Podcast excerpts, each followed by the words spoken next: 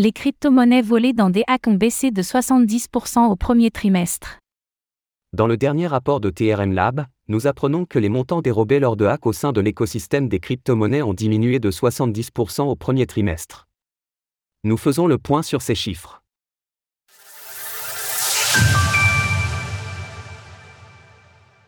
L'écosystème des crypto-monnaies voit les hacks diminuer de 70%. Régulièrement, les crypto-monnaies et plus particulièrement le secteur de la finance décentralisée, DeFi, sont victimes de hacks sur les différents protocoles qui les composent. Les modes opératoires sont variés et l'importance butin l'est tout autant.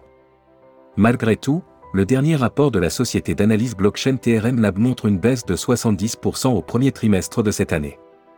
Plus précisément, il s'agit bien des montants dérobés, à savoir environ 400 millions de dollars.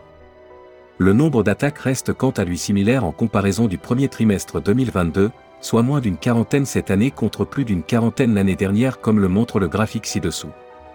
Montant volé dans les hacks de l'écosystème crypto par trimestre.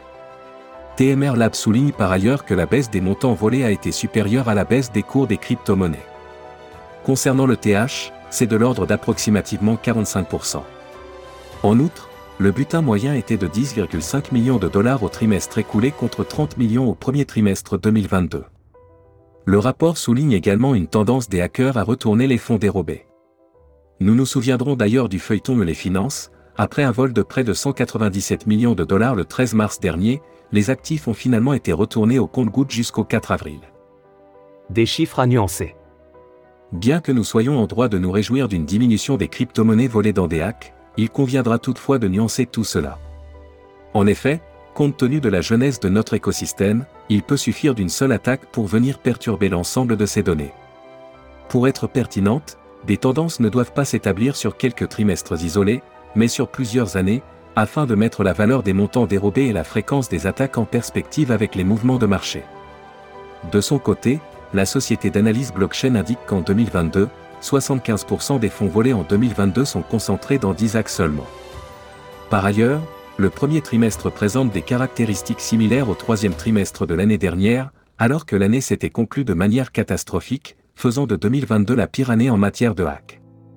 Parmi les raisons qui pourraient dissuader les acteurs malveillants d'opérer, TRM Lab prend, entre autres, l'exemple d'Abraham Eisenberg, le manipulateur du protocole Mongo Market qui a été arrêté au mois de décembre. Néanmoins, s'il est vrai que l'intérêt croissant des forces de l'ordre à travers le monde pour ce type de méfait peut dissuader des acteurs isolés d'agir, cela pourrait être moins efficace pour des groupes professionnels comme Lazarus. Ainsi, le meilleur moyen de faire diminuer les hacks à long terme dans l'industrie sera de rendre ceux-ci moins profitables, notamment en continuant d'apporter de plus en plus d'importance à la sécurité des applications DeFi. Source TRM Lab. Retrouvez toutes les actualités crypto sur le site cryptost.fr. Música